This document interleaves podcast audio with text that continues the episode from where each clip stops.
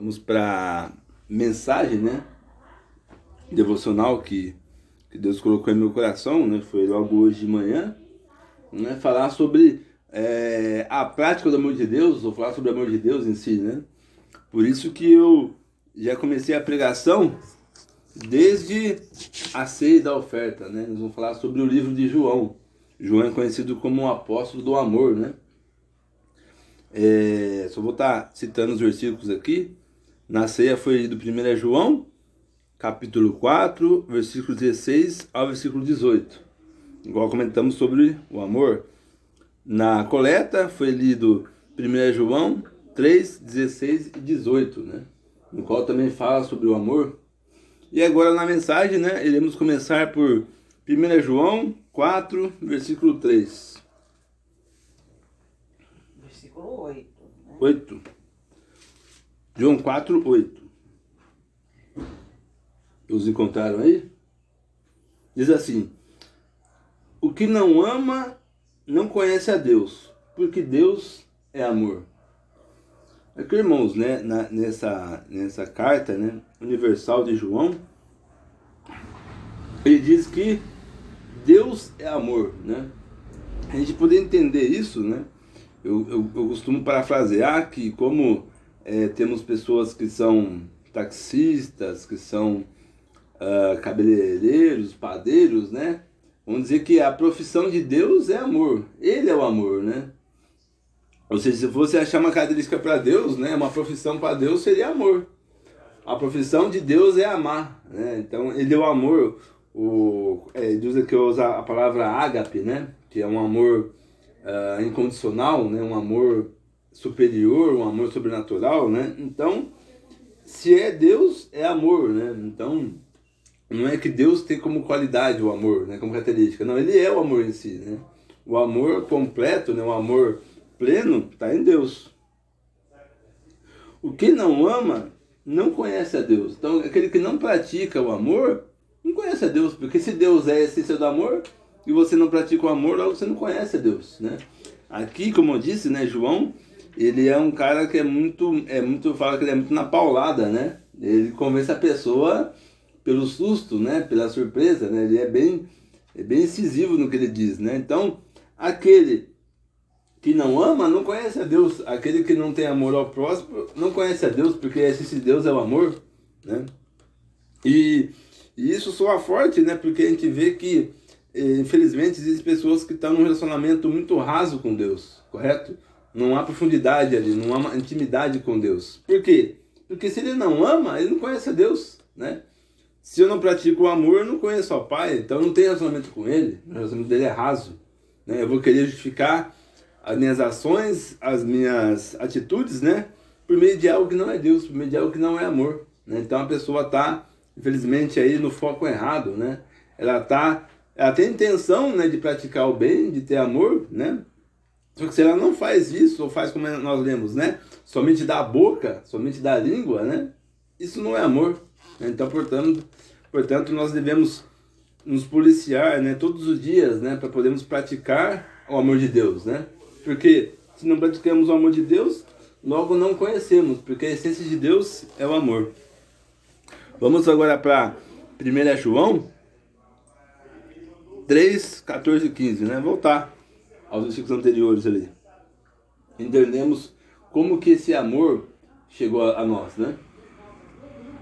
Então é 1 João, capítulo 3, 14 e 15, né? Os versículos anteriores que nós lemos, né? Com a oferta. Diz assim: nós sabemos que passamos da morte para a vida, porque amamos os irmãos. Quem não ama o seu irmão permanece na morte. Qualquer que odeie o seu irmão é homicida. E vós sabeis que nenhum homicida tem vida eterna, permanecendo nele. Aqui, irmãos, né? Na carta de João, quando diz no 14 aqui, nós sabemos que passamos da morte para a vida, né? Como que nós passamos da morte para a vida, né? Se você morre, você morre, né? acabou ali, correto? Mas afirmando, passamos da morte para a vida, né? Irmãos, essa é a passagem quando o cristão ele reconhece que Cristo é o Senhor Salvador e ele se batiza. Aí ele passa da morte para a vida, né? Ele morre para o mundo e nasce em Cristo. Isso que ele está falando. Então ele está dizendo assim, né? nós sabemos que quando passamos, né, quando morremos para o mundo, nascemos em Cristo, amamos os irmãos. Então, irmãos, o amor de Deus é o primeiro, é o primeiro sentido, né? A primeira, primeiro sintoma que temos após o batismo, né? Após reconhecemos que nós, Jesus é o Senhor e Salvador, após se arrepender dos nossos pecados, né? Após confessarmos, né? Que deveríamos de Cristo para ter acesso ao Pai. O primeiro sintoma é o amor, né? E não é o fato de ser o primeiro sintoma que ele acaba, né? Que ele tem que passar, ah, Bruno, passou alguns anos aí, esse amor vai embora, né? É o primeiro amor, né? Eu vejo muitas pessoas assim, como se fosse algo passageiro, né? Pelo contrário, né?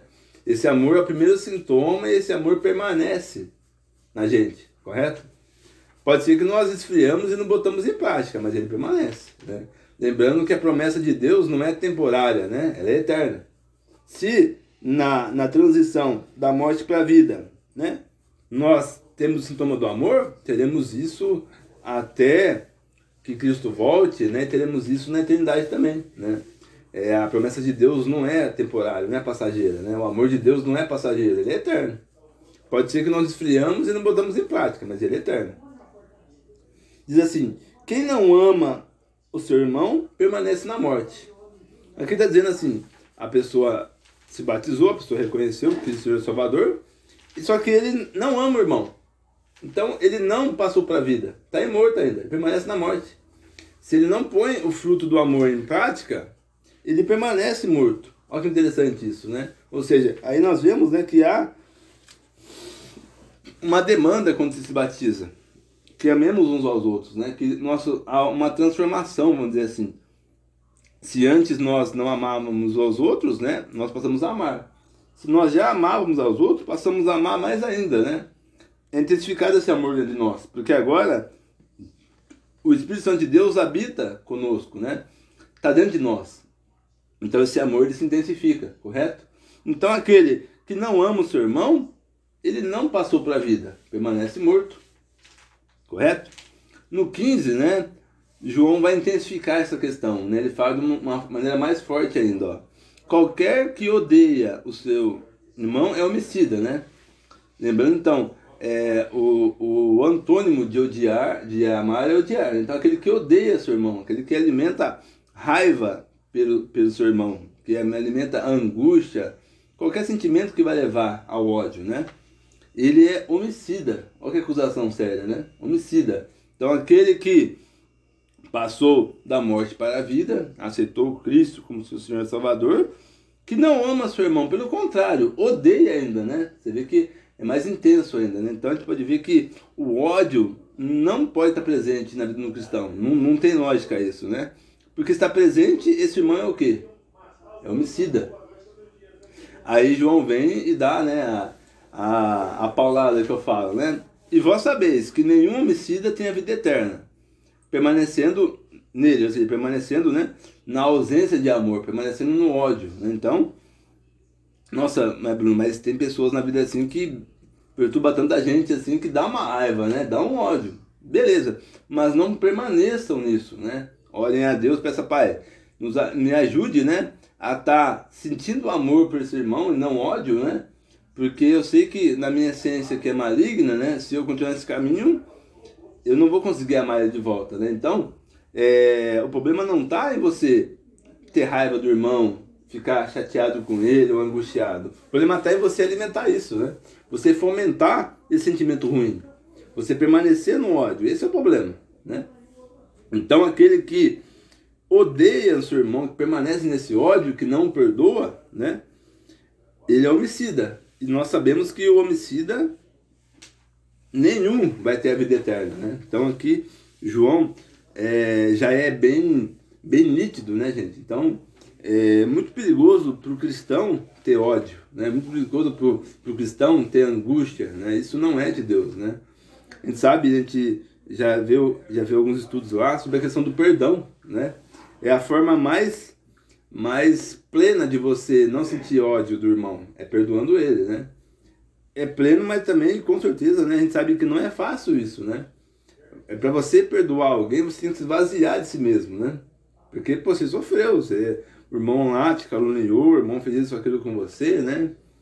E para você perdoar ele, você tem que se esvaziar disso, né? Porque a carne, ela pede justiça, né? Mas o espírito pede perdão, né? Sabendo que a justiça, quem, quem tem o poder de dar justiça, né? É Cristo, não você, né? O julgamento é dele, não seu. Você só tem, qual que é a sua missão? É perdoar.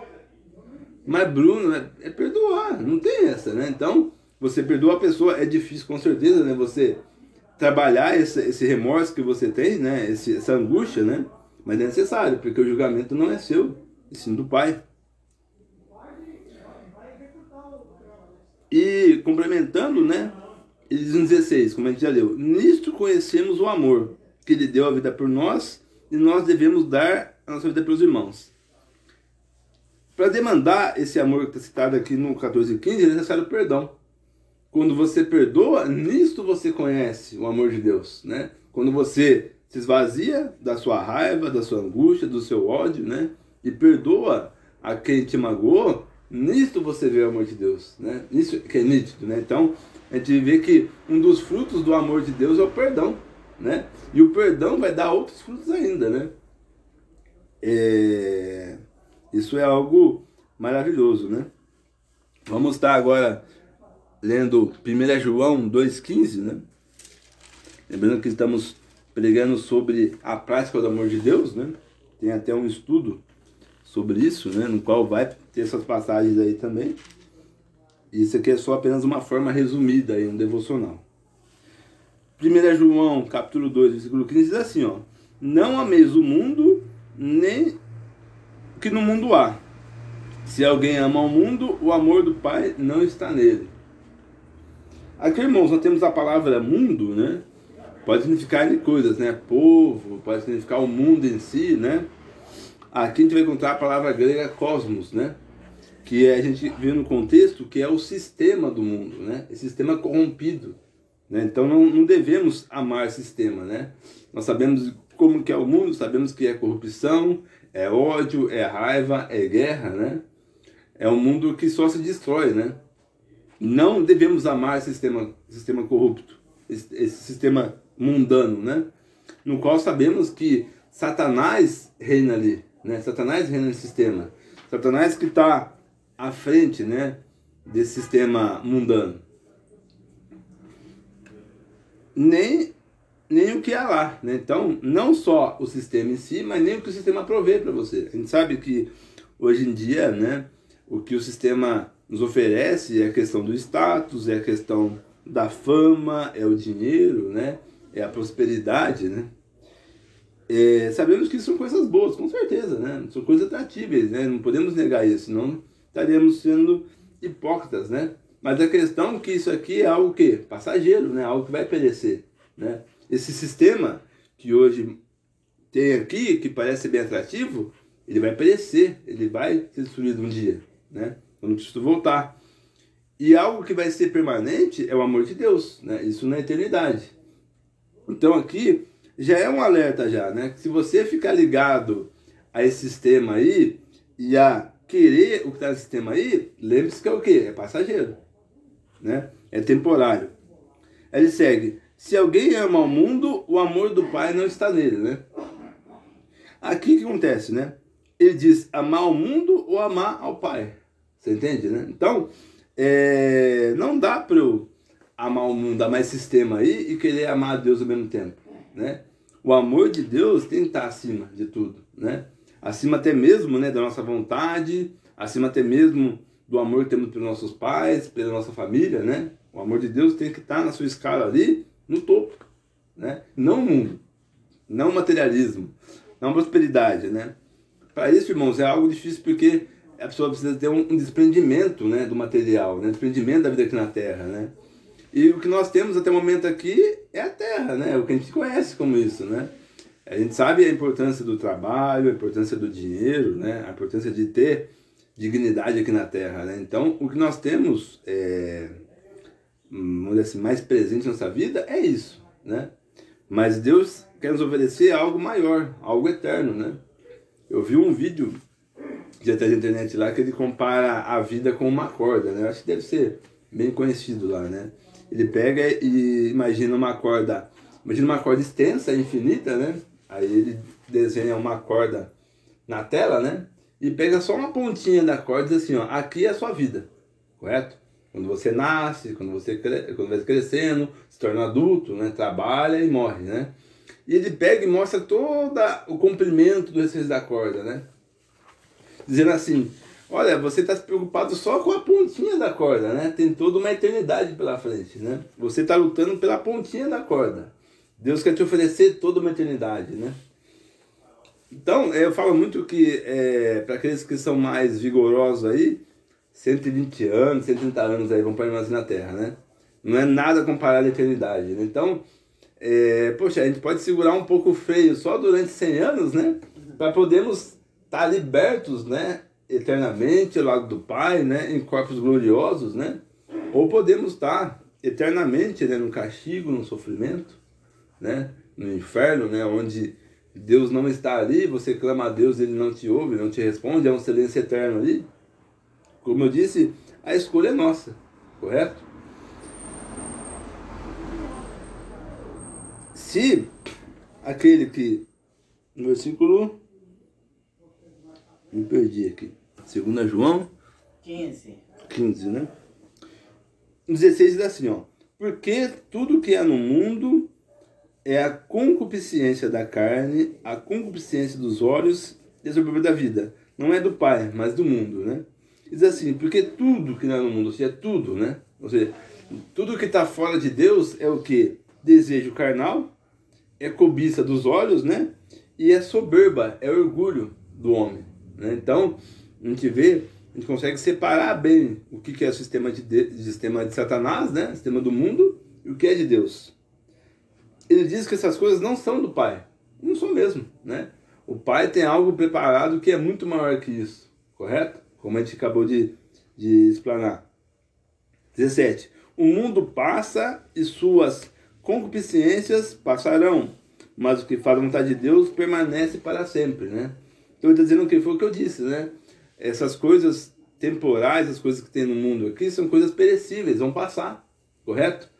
E não queira a gente querer passar junto com elas, né? Vamos se manter o quê? Ó, mas o que faz a vontade de Deus permanece para sempre. Então aquele que faz a vontade de Deus não vai perecer junto com esse mundo aqui, né? Existe algo mais depois disso, né? E a Bíblia nos, nos explica bem o que é isso daí. Correto? Vamos agora para uma passagem que eu não vejo muita, muitas, muitos pregadores pregando ela, né? não sei porquê, mas eu gosto muito, né? inclusive no estudo que eu dei ontem aqui, a gente falou sobre ela, né? se encontra lá em Judas, versículo 24. Começou uma página aqui, a gente acaba passando direto, né? Eu passei de novo aqui.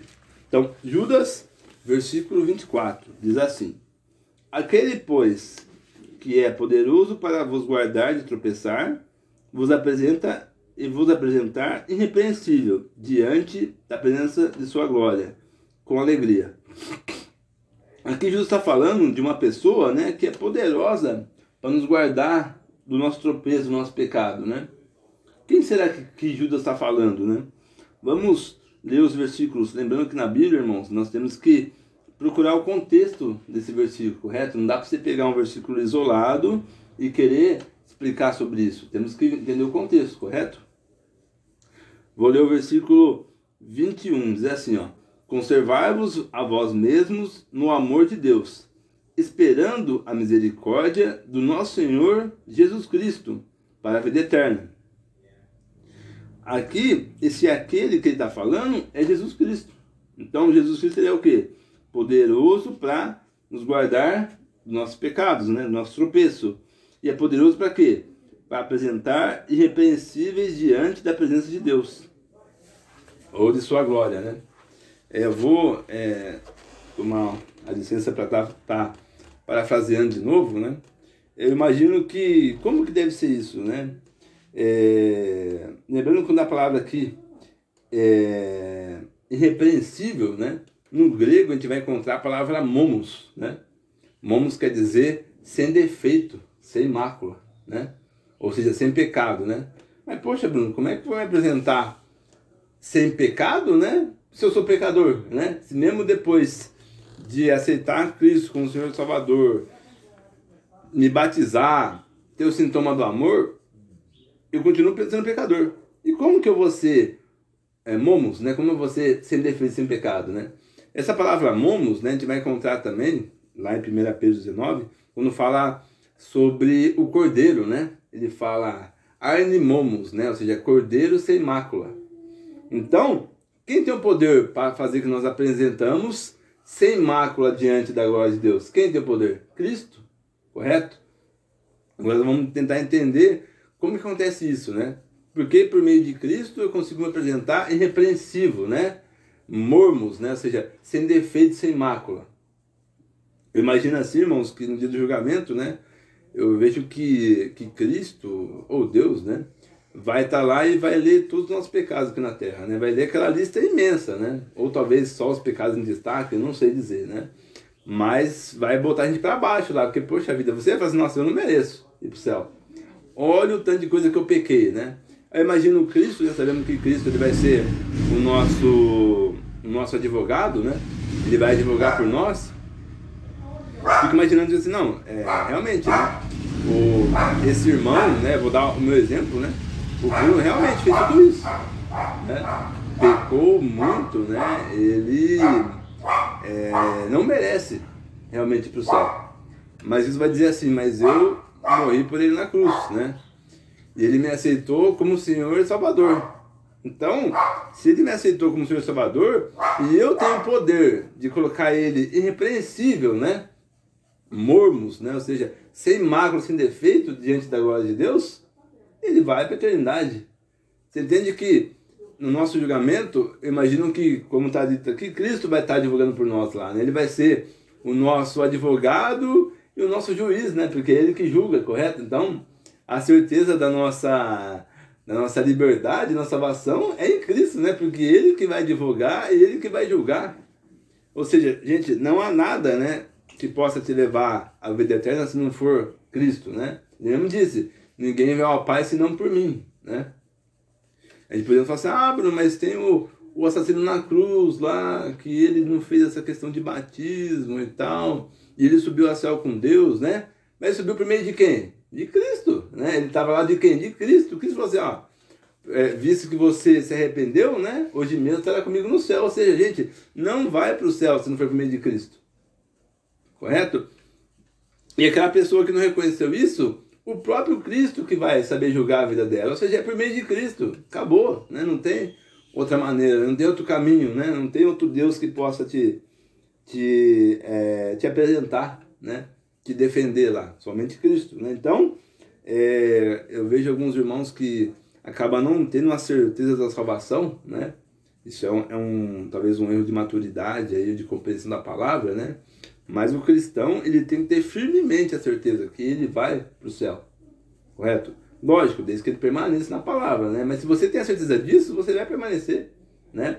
Eu não vou estar nessa passagem não, mas João fala que é aquele que rejeitou a Cristo, aquele que aceitou, né? é, caminhou é, segundo a vontade de Cristo e alguma vez na vida dele rejeitou, não quis mais aquilo. E fala assim: é melhor que não tenha conhecido, né? Pedro fala isso, né? E, portanto, assim, se a pessoa realmente conhece a Cristo, realmente tem a fé que ele é a chave para a salvação, ele não vai se perder, né? Ele vai estar sempre uh, tentando contornar o pecado dele, vai estar sempre pedindo perdão, vai estar tá mostrando a prática do amor de Deus, correto? Para quê? Para que permaneça em Deus e Deus nele, né? E para que na, no dia do juízo Cristo esteja lá para poder advogar por ele, né? Para poder permanecer, apresentar irrepreensível, né? É, aqui a gente fez uma explanação sobre o amor de Deus, né? De Deus para conosco, de nós para com Ele, né? Principalmente de nós para com os irmãos, correto, né? E a gente vê que a recompensa desse amor é a eternidade, é a salvação, né? E ela é justamente por meio de Cristo, né? Igual a gente leu em quase todas as passagens aí que Pedro fala, né? Pode ver que Pedro vai sempre converter em Cristo na cruz, né? Porque isso eu estou falando... É, é João, né? João e Pedro, porque eu citei Pedro também, né? Vão converter em Cristo na cruz. Ou seja, se eu falo de amor de Deus, eu falo de Cristo. Se eu falo de salvação, eu falo de Cristo. Se eu falo de perdão, eu falo de Cristo. Se eu falo de, uh, de prática do amor, eu falo de Cristo. Né? Não tem como, gente. Né? A Bíblia toda vai estar falando sobre Cristo. E era isso que eu preparei hoje de manhã, né? É, a questão, vou falar, não, vou falar sobre amor, né? E, e você vê que não tem como você falar de amor se não falar de Cristo, né? Porque ele é a manifestação do amor de Deus, né? Cristo, assim como ele é Deus, né? Cristo é amor, Deus é amor, correto? E nós somos filhos desse amor, somos filhos de adoção por meio desse amor, né? Então, não tem como, né, a gente fazer algo diferente disso, né? Então, se queremos, né, não amar esse sistema mundano, né, e queremos permanecer em Deus para todo sempre, né? Temos que aceitar esse amor, temos que depois que aceitarmos é, praticarmos esse amor e conservarmos isso né, até o fim da nossa vida ou até que Cristo volte. Né? A gente não sabe nem o dia nem a hora, né? mas sabemos que devemos estar o preparados, correto? Né? Temos que estar, é, não sabemos se vai ser amanhã ou daqui um mês ou um ano, né? Deus o sabe, mas que a palavra de Deus nos dá as ferramentas para isso, né? nos dá as indicações disso. Para não que nós saibamos que dia vai ser, mas que nós estejamos preparados, correto? E o preparo, né, para a volta de Cristo está intrinsecamente no amor de Deus, né? Por isso que eu preparei hoje a questão de falarmos sobre a prática do amor de Deus. Era isso que eu preparei para os irmãos, né? E que Deus nos abençoe. Vamos estar orando para finalizarmos o, o nosso culto de, de adoração a Deus. Então vamos ligar nosso pensamento em Deus, por meio de Cristo, né, que é nosso Salvador. Oremos. Santo, Santo, Santo é o Senhor dos Exércitos. Santo é esse Deus sem mácula, sem defeito, esse Deus que por definição é o amor, né? Ele é o amor. Pai, nos ajude, Senhor, né? A conservarmos, Pai, no teu amor. Nos ajude, Pai, a colocarmos em prática, Pai, amando mais aos outros que a nós mesmos, Pai. Nos esvaziando, Senhor, das nossas vontades, nossos desejos, né? Para que possamos, Pai, sentir o teu amor. Possamos mostrar, né, a esse mundo, né, manifestar a Cristo em nossas vidas, Senhor.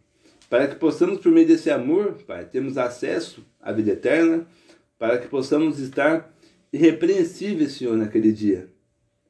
Para que possamos ter conosco, né, assim como nós permanecemos em Ti durante a vida da nossa terra, né, na morte, no julgamento, o Pai vai estar lá com nós, correto? Ele vai nos vai advogar por nós, né? Ele vai nos conceder a vida eterna, Pai. Pois é assim que a Sua palavra promete, Deus. Pois é assim é o plano perfeito de salvação, correto? E que possamos, Pai, estar fazendo parte disso, Pai. Não nos permita, meu Deus, que desviamos de nossos caminhos, Pai, desviamos de Tua vontade, Pai. Não permita, Senhor, que a carne dê lugar ao Espírito de Deus, Pai. Nos proteja, Senhor, nos ensine, Pai, nos corrija, nos repreenda, né? Mas mantenha, Senhor, no Teu caminho, no Teu propósito. E que possamos, Pai, estarmos alcançando, né, outras almas, outras vidas, né? Para que elas também, Pai, glorifique e honre esse santo nome. Tudo isso, Pai, é possível somente por Cristo, né? Pois é Ele que nos convida, né? Ele que entregou a sua vida, né? Por um amor imenso a nós, Pai. É nisso que agradecemos e louvamos a Deus. Amém.